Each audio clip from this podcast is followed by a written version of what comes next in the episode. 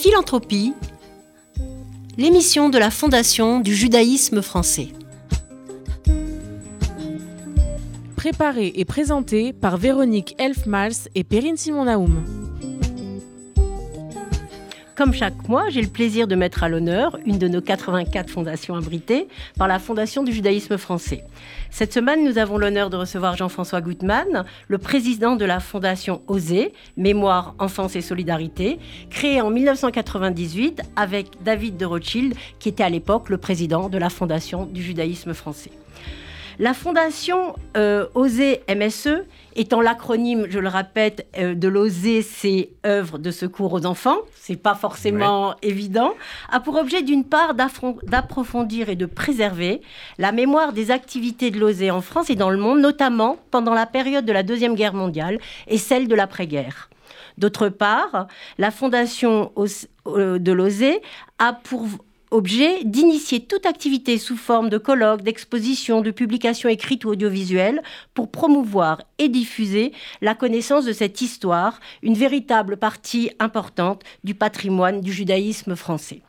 Et plus généralement, la Fondation Oser Mémoire, Enfance et Solidarité a pour objet d'initier de soutenir des projets relatifs à l'aide aux personnes en difficulté en France ou à l'étranger, sans distinction d'origine, de confession ou de résidence. Toutes ces missions, vous les remplissez avec brio depuis tant d'années, à travers des dizaines de programmes dont nous allons parler aujourd'hui, si vous le voulez bien. Bonjour, monsieur Jean-François Gutmann, et bienvenue. Bonjour, merci beaucoup de ces paroles très sympathiques.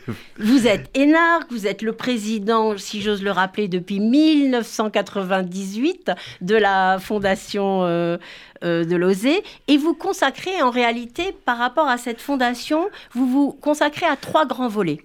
Le premier, c'est celui de la mémoire. Et je crois que c'est celui-là par lequel nous avons commencé, si vous le voulez bien. Et je crois que celui-là vous, tient particulièrement à cœur.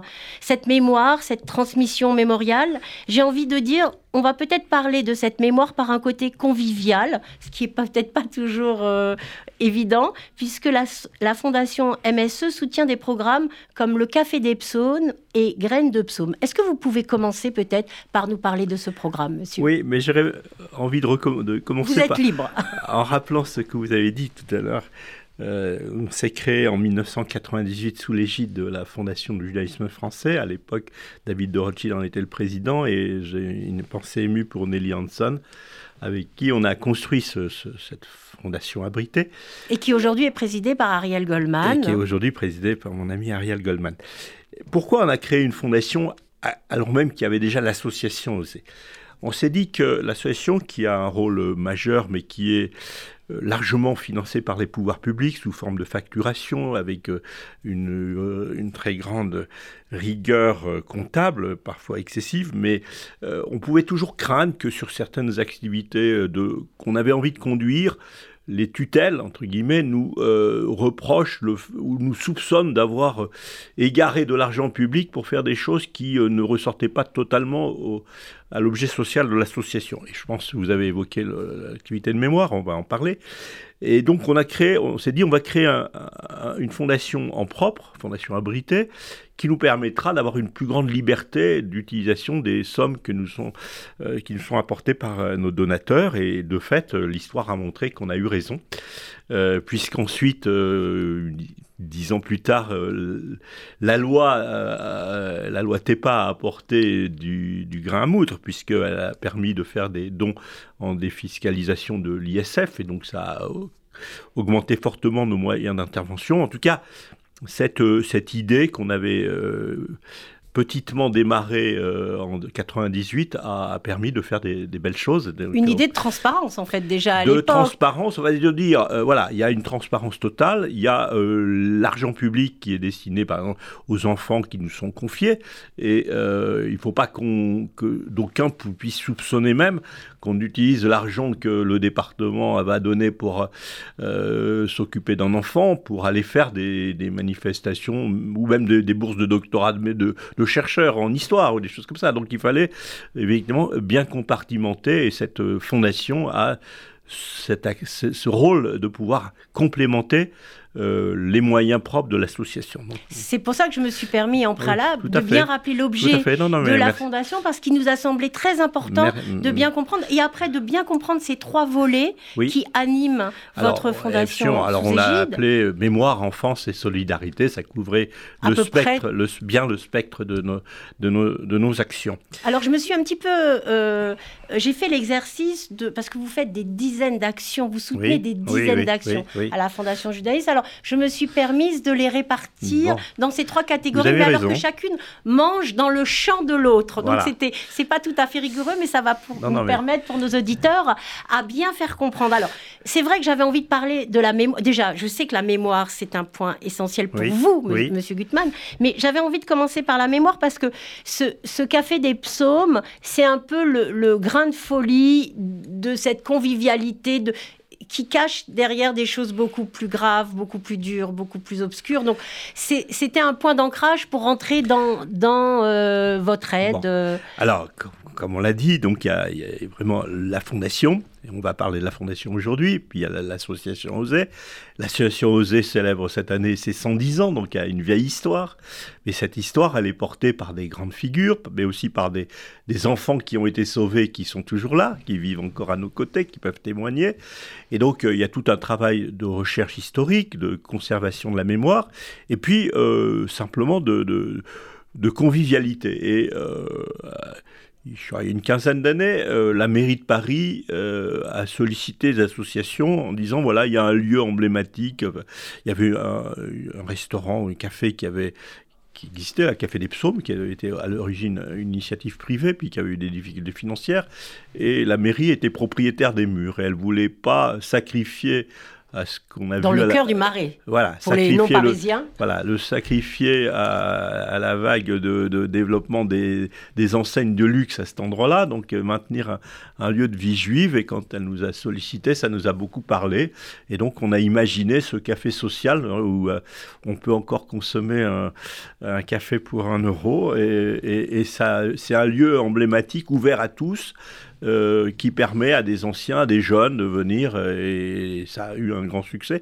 Un, succès tel qu'on s'est dit, on va peut-être le dupliquer. Euh, pas dans le même format, on n'allait pas louer d'autres cafés, euh, mais on a développé à différents endroits, en partenariat avec des communautés, des, des, après-midi, on appelait ça les graines de psaume. C'était et donc on en a eu, on a créé un à Lyon, on en a créé un à Nogent-sur-Marne. Enfin, je euh, crois qu'on va s'ouvrir à Strasbourg. Alors on a le projet de faire à Strasbourg, mais il faut, on ne peut, on ne peut aller dans ce genre de, destination que lorsqu'il y a une, un, fort partenariat. La demande est là, mais le fort partenariat avec des acteurs locaux. Donc on est en discussion, notamment avec le consistoire du Barin, euh, pour euh, porter aussi un projet comme ça Strasbourg. Mais on l'a fait avec le consistoire de Lyon, ça a eu un grand succès.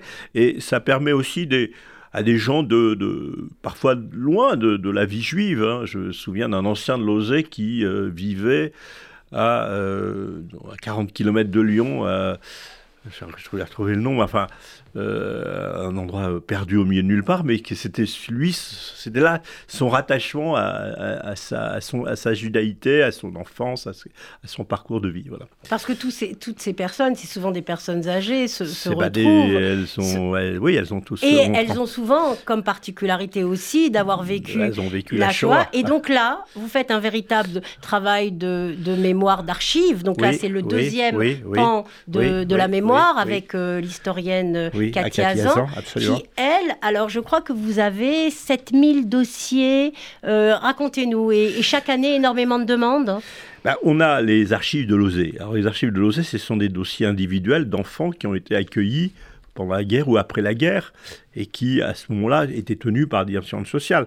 Ces archives ont le statut d'archives personnelles. Donc euh, la loi française sur les archives, que ce soit en milieu hospitalier ou ailleurs, c'est qu'elles ne sont pas ouvertes, sauf aux, personnes directement concernées ou à leurs ayants droit, avant 60 ans. Donc on est obligé, à 60 ans après le décès de la personne considérée. Donc aujourd'hui, c'est encore couvert par le secret.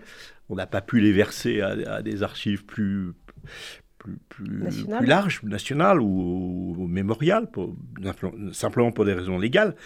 Et donc on conserve et on, on permet à, à, ceux qui sont directement concernés d'accéder à leur, à leur dossier individuel ou à leurs enfants d'accéder à, au parcours de leur vie. Euh, souvent, ils n'avaient pas conscience, ils étaient enfants, donc ils ne savent pas ce qui s'est passé, ils, veulent comprendre. Et, voilà, et donc, ils retrouvent dans des, des, documents qui ont été écrits en 1945, euh, à la Libération, euh, comment euh, les, maisons d'enfants lesquelles ils ont été accueillis, comment ça s'est passé, qu'est-ce qu'on a, pu dire à ce moment-là. Il y a un travail euh, de numérisation aussi qui est très important, je un crois. Un travail de numérisation. Et puis à partir de ces, ces, milliers de dossiers individuels, il y a quand même une politique globale de, du social en France à la libération. Donc il y a eu beaucoup de travaux d'historiens. Et donc, on peut, et Cathy euh, est une femme, elle-même une historienne, docteur en histoire, agrégée, et qui a fait un travail phénoménal de, de, de, de, recherche, d'archivage. d'archivage. Et puis, euh, tous ces enfants sauvés en France, euh, la France est le pays qui a sauvé les trois quarts de sa population juive. Il y avait 300 000 juifs sur le territoire de la, France en 1940. Il y a eu 76 000 déportés, ce qui est beaucoup trop, mais ça veut dire qu'il y a eu 225 000 personnes sauvées. Toute personne sauvée l'a été par un miracle. On est tous des enfants du miracle. Et euh, ce miracle. Vous êtes des rescapés de la Shoah également, d'une certaine manière. Quoi. Et on est tous, voilà, moi je suis enfant de deux rescapés euh, de la Shoah. Tout à fait. Euh, et donc, ces miracles ont été faits souvent en liaison avec la société civile contre un pouvoir, un gouvernement qui était collaborateur. Donc, comment ça s'est fait? Toutes ces histoires individuels font la grande histoire. C'est ça, vous participez euh, par le, au récit et par national. Nos archives, on participe à cette grande histoire. Tout à fait. Donc, et vous faites même, comme travail de mémoire, je crois que vous organisez des voyages hein, sur le site euh, des voyages euh, de mémoire, hein, mémorial, sur le site d'Auschwitz-Birkenau. Oui. Pour, vos, pour, pour nos salariés, pour, pour l'ensemble de nos... De, de... Alors, vous avez cette belle partie, cette première partie de la fondation OSE MES, vous avez aussi un volet de l'enfance qui est extrêmement important et qui, je crois, est le cœur bah, de, du métier, euh, de, de, la, de la fondation également. Et vous êtes très près. Alors, vous faites différent et c'est ça qui est très intéressant parce que vous avez une palette d'outils. Et bah, c'est. Si vous voulez, on a hélas hérité de la situation qui a été celle de la guerre et de l'après-guerre. Donc, euh, des billets d'enfants sauvés, ça c'est le, euh, le miracle. ces enfants, on a découvert à la libération qu'ils étaient orphelins. Donc ils ont été dans des, dans des maisons d'enfance, qui était un terme pudique pour pas dire orphelinat, mais euh, ils ont été ramenés à la vie, euh, sauvés euh, dans leur vécu par l'osé. Et par l'osé, par, les éducateurs de l'osé. Donc cette histoire, ces histoires relèvent aussi de la grande histoire. le, et on a eu parmi ces enfants des très, grandes, des très grands hommes, des très grandes femmes. Euh, Elie Wiesel, Ravlau, euh, Élie Buzyn qui nous a quittés il y a quelques très peu de temps. Il y a très peu de temps. Bah, chacun, chacun est dépositaire aussi de son propre parcours de vie et son propre parcours de reconstruction. Donc tout ça est, fondamental. Euh, donc voilà le, le sujet mémoire. Aujourd'hui, 70 ans, 75 ans plus tard, on est toujours euh, héritier de cette histoire, mais on, a, on est dans, la, dans un travail actif. Donc, quel est le vous êtes dans le concret. Dans donc le vous concret, présentez des... l'association au quotidien, qu'est-ce qu'elle fait? Elle accueille des situations qui sont heureusement plus celles d'il y a 75 ans. C'est-à-dire, c'est plus, c'est rarement des orphelins. Ça peut arriver, mais c'est rarement des orphelins. Par contre, le plus souvent, c'est des enfants en détresse et détresse constatée par les tribunaux, par les tribunaux pour enfants. Donc c'est des enfants qui nous sont confiés sur un mandat judiciaire. Donc c'est ces enfants à, l'association. Donc et c'est financé par les pouvoirs publics. Ça fait partie de la charte républicaine que les enfants en grand danger sont financés par la collectivité nationale. Ces enfants, euh, ils sont soit placés, donc on a aujourd'hui six maisons d'enfants dans le périmètre de l'Osée, soit euh, placés dans des familles d'accueil, donc nous sommes employeurs d'une centaine de familles d'accueil, soit simplement ils sont dans leur, environnement familial, mais la situation étant préoccupante, le juge a souhaité qu'un travailleur social soit là pour euh, assurer le, tutorat euh, de la situation. Alors, grâce à la Fondation Abrité, vous, êtes conseil éducatif aux familles. Oui. qui, qui, là, permet d'accompagner à la parentalité. Donc, c'est très important aussi. Vous, vous, faites beaucoup de choses grâce à. Absolument. Alors, là, je vous décrivais dans l'association le schéma de financement gouvernemental.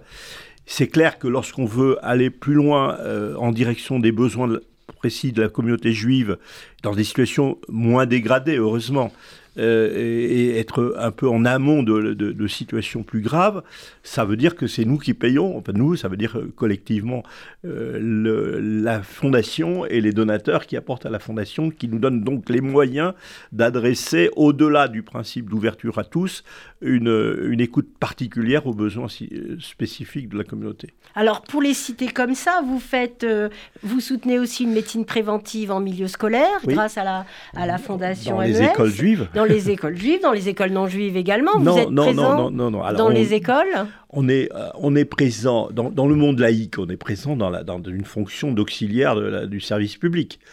Et on sait combien que la médecine scolaire est déficiente partout, y compris dans, la, dans le schéma éducatif laïque. On essaye de faire mieux dans le, dans le schéma éducatif communautaire, et notamment grâce au Fonds social qui fédère euh, les associations, mais aussi euh, aux différentes structures scolaires de la communauté. Et on, est, on, a développé un, système de médecine scolaire dans, dans, les, écoles de la communauté. Mais comme on le disait dans, l'objet de la fondation, vous venez en aide aux personnes, que ce soit aux personnes en difficulté, distinction d'origine, de confession ou de résidence. vous rentrez tout à fait dans les valeurs républicaines. Alors, je ne vais pas citer toutes, parce qu'il nous laisse pas. On a l'impression qu'on a toujours plein de temps et en fait, ça passe toujours trop vite.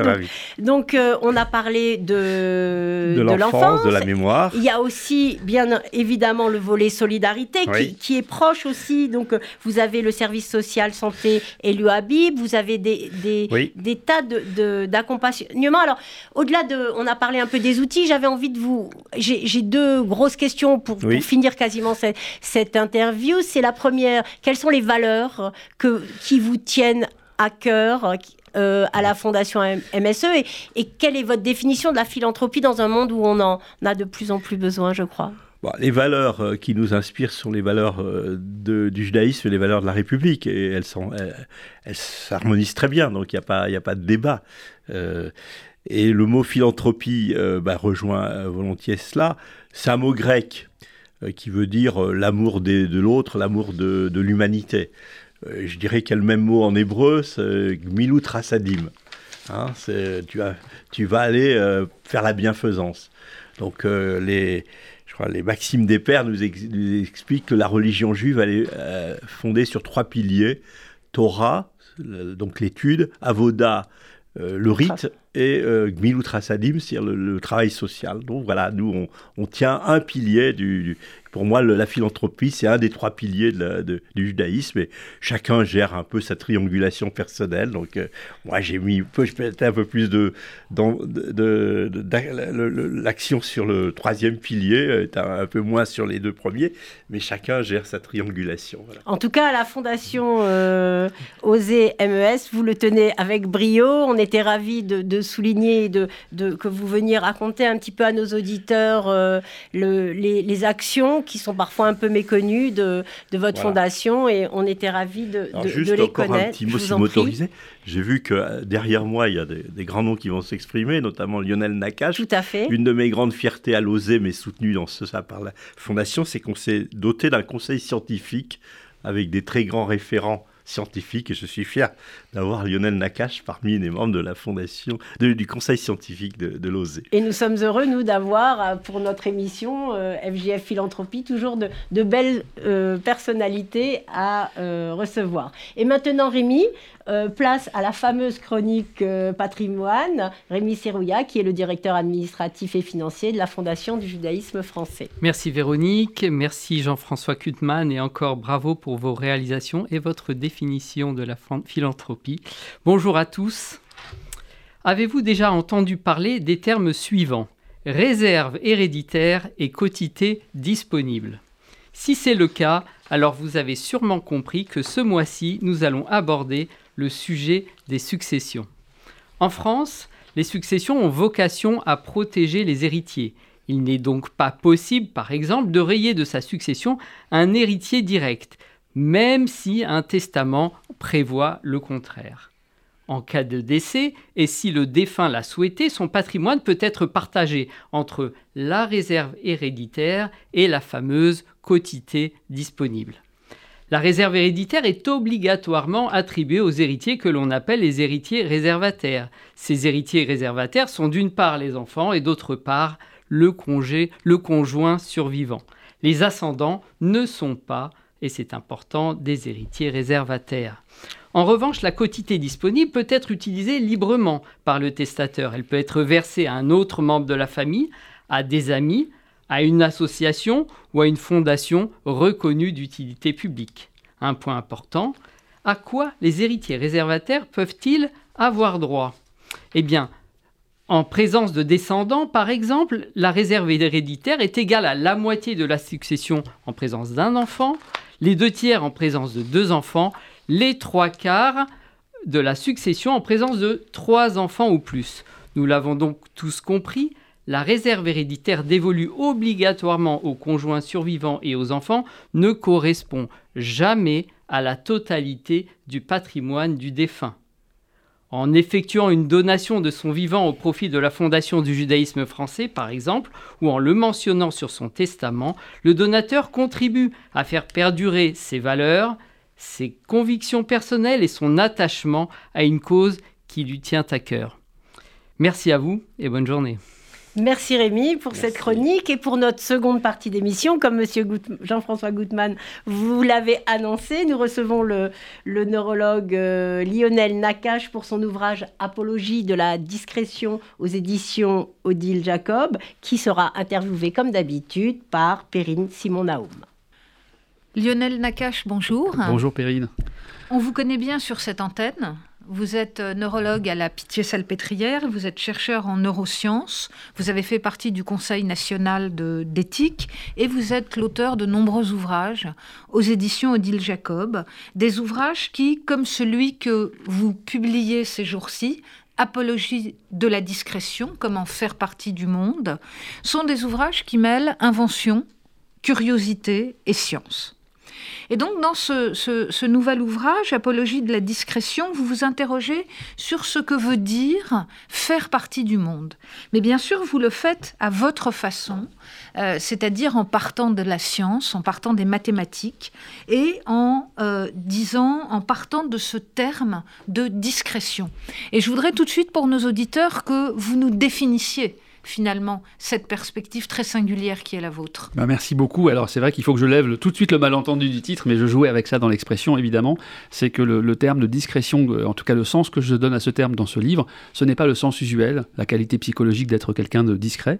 Euh, mais on, pourrait même réfléchir, parce que du coup le, mot devient polysémique, comment on peut le faire raisonner, mais c'est pour revenir, comme vous le disiez Perrine, sur euh, un concept mathématique très simple, c'est qu'effectivement si on s'intéresse à notre lien au monde, on va considérer qu'on appartient au monde, qu'on fait partie du monde, donc on fait partie, disons, de ce grand ensemble qu'on peut appeler le monde, et on est un des éléments de cet ensemble. Du coup, on peut, par association d'idées, faire appel à ce qu'on a tous appris en, mathématiques au, collège et au lycée, c'est que les mathématiques nous donnent ces deux, une sorte de paire de concepts qui, je trouvais, étaient éclairants. D'un côté, des ensembles qu'on va appeler discrets, c'est-à-dire que non seulement chacun des éléments qui les composent sont différents des autres, mais en plus, les frontières entre chaque élément et les autres sont absolument nettes, définissables.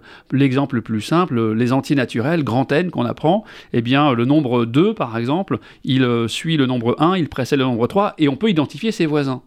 Et à l'inverse, on a des ensembles qu'on appelle des ensembles continus en mathématiques.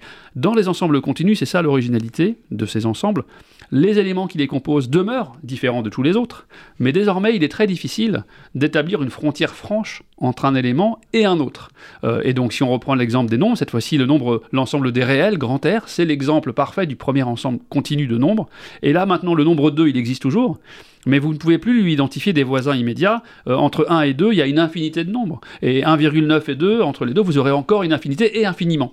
Euh, et pourquoi utiliser cette, euh, cette paire de... Donc c'est ça, discrétion. C'est alors, je me suis rendu compte d'ailleurs que le mot continuité existe, tout le monde sait ce que ça veut dire, mais on n'a pas vraiment d'équivalent. Alors, il n'y a pas le mot de... Di... Alors, il y a le, terme de discrétisme parfois, mais qui est un, terme très technique qui n'est pas dans le vocabulaire commun.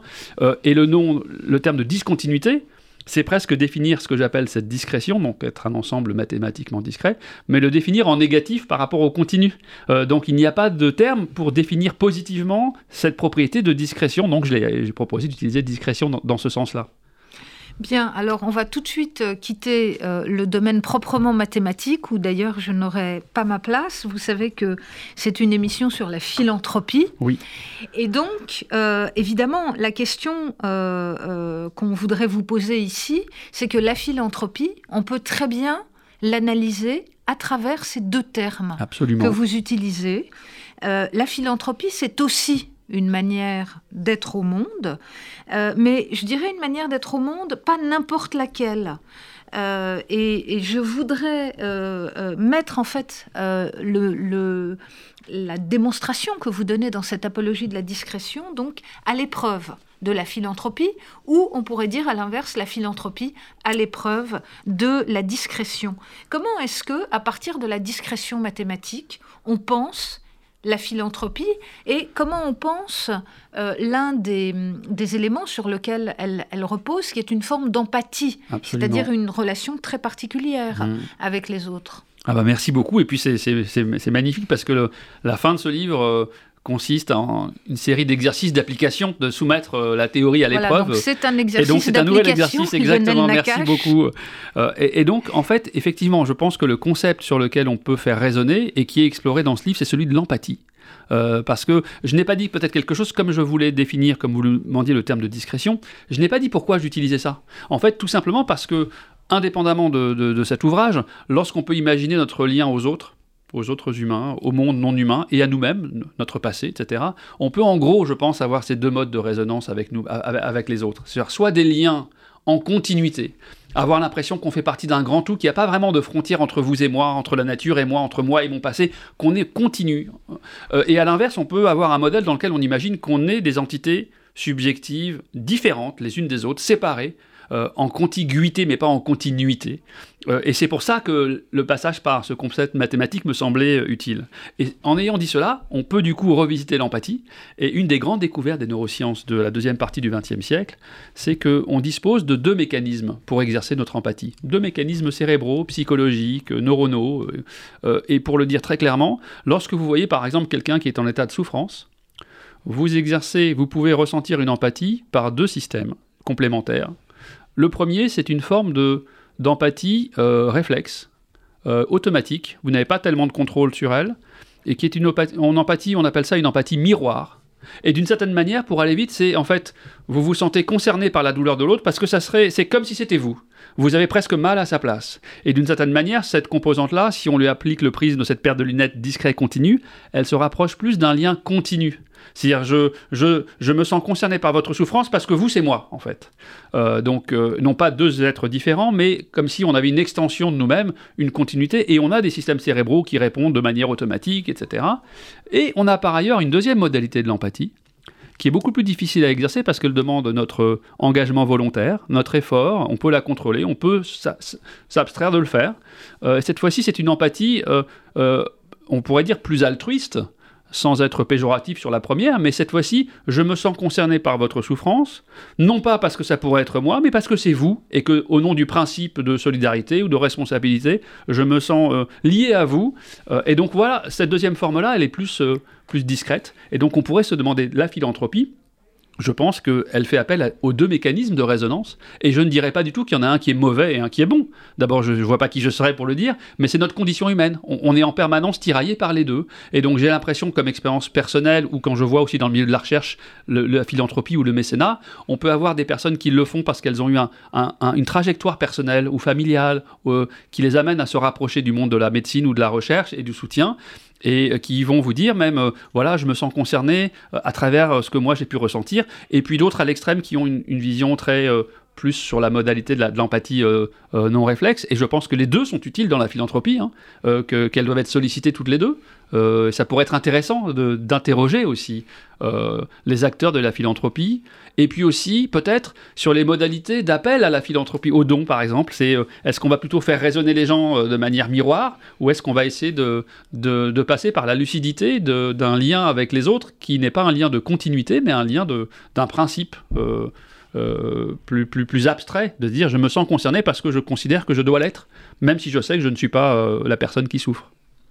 Et euh, hormis, euh, euh, je dirais, hormis le cas propre de la philanthropie, comment est-ce que ce double principe, dont on voit bien d'ailleurs que on est à la fois dans la discrétion et dans la continuité, comment est-ce que ça nous conduit finalement à faire partie du monde? Qu'est-ce que ça veut dire faire partie du hmm. monde? Et de quel monde parlez-vous? Ouais, ça, mais merci beaucoup parce que c'est vraiment c'est la question qui est au cœur de, de cette réflexion.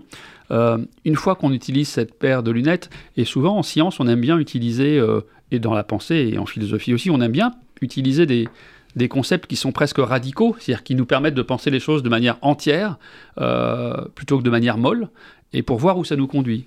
Et l'impression que j'ai, c'est que si on exerce, ou si on dérive une éthique, donc une, décision de nos liens au monde à la lumière du principe de discrétion, donc on se considère comme étant différent de tout le reste, et de manière radicale, je pense qu'on arrive dans quelque chose qui n'est pas vivable. Donc on a besoin aussi euh, de cette, d'un dosage de continuité. Alors, je ne vais pas le, développer maintenant, mais je pense qu'il y, a, euh, y a quelque chose dans la discrétion radicale qui finit par une forme d'égoïsme radical, même un égoïsme avec soi-même, on pourrait dire, avec euh, les différentes. Et à l'inverse, la continuité entière, je pense qu'elle arrive dans beaucoup d'écueils. Et en gros, l'écueil principal, c'est une façon aussi de renommer des choses.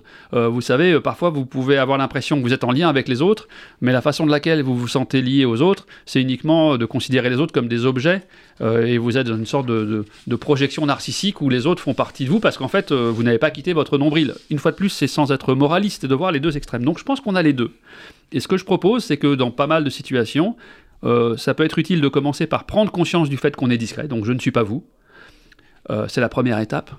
Mais de immédiatement faire suivre cette première étape par euh, un, ce que j'appelle le comme si de la continuité, de dire je sais que je ne suis pas vous, mais au nom des principes qui vont guider euh, mes actions, je vais faire comme si nous avions un lien de continuité, mais je le sais, et c'est moi qui le crée, c'est pas que je pense qu'il existe vraiment. Et donc c'est, je pense qu'on peut essayer de l'appliquer à travers ce double temps, et que si on reste enfermé dans un seul des deux temps, ou si on saute le premier temps, on peut arriver à des, je pense, à certaines formes d'écueil, et peut-être j'essaie de voir en quoi ça peut éclairer certains des malaises contemporains qu'on voit, parce que les questions du lien et de l'appartenance au monde, on le voit dans des aspects intersubjectifs, individuels, sur par exemple aujourd'hui des questions aussi de, soutien de causes progressistes, de causes de, victimes de discrimination XY, tous les, causes aussi à travers des combats qu'on peut regrouper sous les termes de wokisme par exemple, de voir à quel point on peut analyser le wokisme sous l'angle discret du continu, voir comment défendre une cause, mais sans tomber dans un écueil de continuité. Et puis il y a évidemment le rapport au, au monde non humain aujourd'hui qui devient une urgence politique, celle de la politique écologique au sens large du terme. Donc, et puis le rapport avec nous-mêmes, avec notre passé, individuel, collectif. Donc c'est pour ça que je trouve que cette paire de lunettes, elle peut nous permettre de réfléchir euh, sur ces, au moins ces trois cercles concentriques de l'appartenance au monde. J'appartiens à moi, j'appartiens à la collectivité humaine et j'appartiens au monde euh, non humain aussi. Alors, je crois que euh, donc nous sommes en train de, parler de votre livre, Lionel Nakache, Apologie de la, de la discrétion. On voit bien toutes les pistes, finalement. Euh, que ce livre si suggestif euh, ouvre. Et euh, donc je, laisserai de côté le, côté proprement scientifique pour vous amener pour la suite de cette émission donc sur le côté politique et social. Hmm. Parce que ce qui est extrêmement fécond, je pense, c'est la manière dont l'application de ce couple finalement tiré des mathématiques nous permet exactement ce que vous nous dites, donne d'autres lunettes, permet de le monde euh, à travers d'autres focales. Et euh, ce qui est toujours euh, très, très suggestif chez vous, c'est que vous mêlez le scientifique le politique et le spirituel. Donc, évidemment, je vais venir, avant de venir peut-être au politique, vous interroger un peu sur le spirituel, puisque vous convoquez aussi le judaïsme. Le judaïsme et le christianisme. Si j'ai bien compris, euh, le judaïsme serait plutôt du côté de la discrétion, mhm. c'est-à-dire en fait de la coupure, de la rupture, tandis que le christianisme, lui, irait plutôt euh, du euh, côté de la du côté de la continuité, discrétion du côté du judaïsme euh, dans la séparation de la transcendance, d'abord avec l'homme, mais aussi, vous le montrez très bien, dans la définition du temps, dans la nomination, mais aussi, euh, euh, vous partez du côté de l'histoire et de la vie des communautés, donc dans l'absence de prosélytisme mhm. et dans la manière dont les juifs se conduisent, finalement, se conçoivent dans, dans les sociétés humaines. D'un autre côté, on a aussi le concept de communauté juive qui nous ramènerait du côté de la continuité. Alors, on pourrait parler des heures, mais je voudrais voilà, que vous développiez un petit peu euh, du côté du judaïsme ces deux idées. Oui, c'est vrai que du côté du judaïsme, c'est fascinant parce que effectivement, euh, ma première lecture, c'était de voir qu'il y a beaucoup de principes qui, euh, dans le judaïsme qui s'apparentent à cette discrétion. Et c'est vrai que, par exemple, peut-être que le monothéisme juif, ce qui peut le distinguer de, des versions chrétiennes du monothéisme, c'est notamment qu'il y a une, frontière absolument, pour le coup, très, très, très tranchée notamment entre l'idée de Dieu et l'idée des hommes. Il y a un face-à-face entre un homme debout et, une divinité, euh, et que cette frontière n'est jamais floue.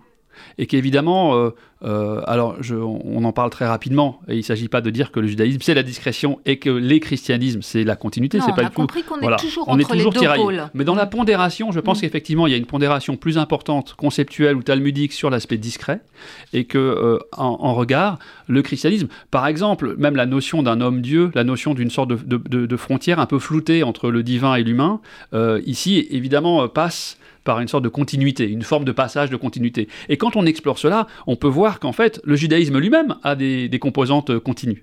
On peut se demander si des mouvements, des conceptions chassidiques, euh, des formes de piétisme, qui font souvent appel à un aspect parfois un peu anti-intellectuel, euh, qui vise la communauté, quelque chose d'océanique, euh, de dionysiaque, qui n'a pas besoin de passer par le savoir, par la réflexion, certaines de ces tendances, elles semblent là basculer plus vers du continu.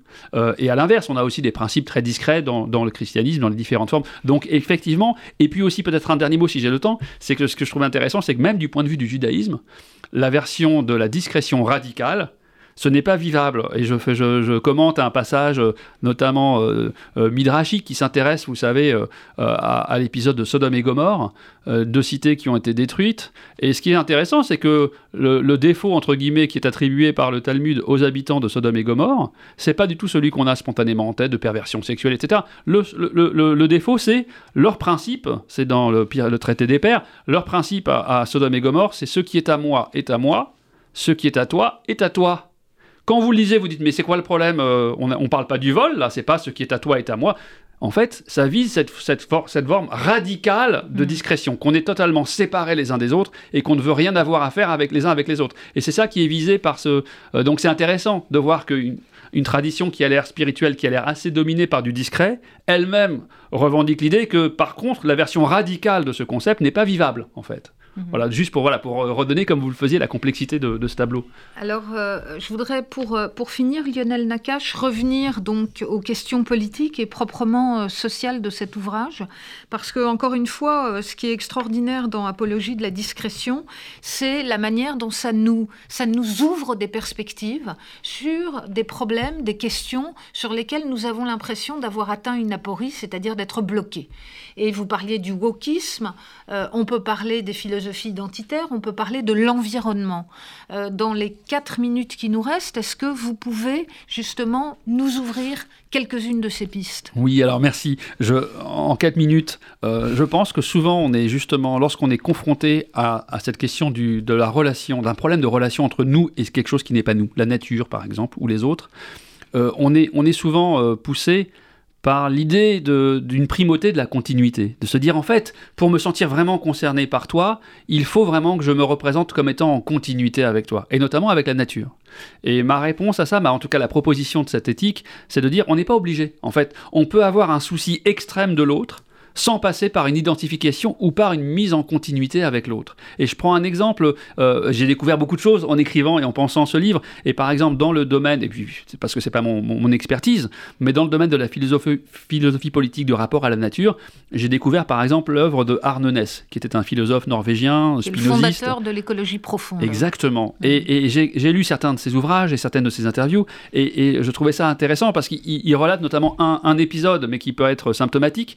Il y a eu à un moment donné en Norvège un conflit qui s'appelle le conflit d'Alta, à LTA, parce que l'État norvégien voulait construire une centrale sur, sur une rivière, centrale électrique, et il y a eu un, un peuple lapon qui s'opposait en fait et qui manifestait, et donc Arnonès s'était engagé et avait courageusement participé à ces luttes. Et Arnonès, pour le décrire, il est décédé maintenant, mais c'est un homme qui était résistant pendant la guerre contre le nazisme en Norvège, qui est devenu philosophe par la suite, qui, est un homme qui a une vie singulière.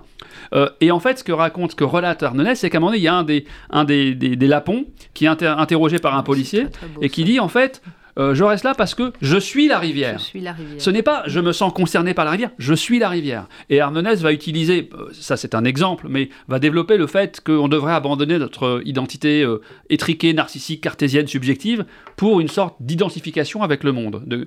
et, ça pour moi c'est évidemment une sorte d'illusion de vertige de continuité. Et donc je pense qu'on peut développer une sollicitude, une, une, empathie et un concern, d'être concerné de manière politique par le monde non humain, par la nature non humaine, euh, sans néanmoins euh, verser dans la continuité. Mais passer par je ne suis pas la rivière, mais je me sens euh, responsable de la rivière parce que c'est comme si j'étais continu avec la rivière, quelque chose comme ça. Bien, ben, Lionel Nakache, malheureusement, nous sommes obligés d'arrêter de, là, mais les auditeurs auront compris qu'ils doivent se précipiter sur votre livre Apologie de la discrétion qui vient de paraître euh, aux éditions Odile Jacob. Comment faire partie du monde? Parce que euh, c'est réellement aujourd'hui l'un des livres, je crois, euh, qui nous permet de retrouver foi en l'avenir, parce que ça nous permet de retrouver confiance en nous-mêmes. Merci beaucoup. Merci beaucoup. Merci infiniment. C'était Philanthropie, l'émission de la Fondation du judaïsme français. Retrouvez-nous tous les quatrièmes jeudis du mois à 13h sur RCJ.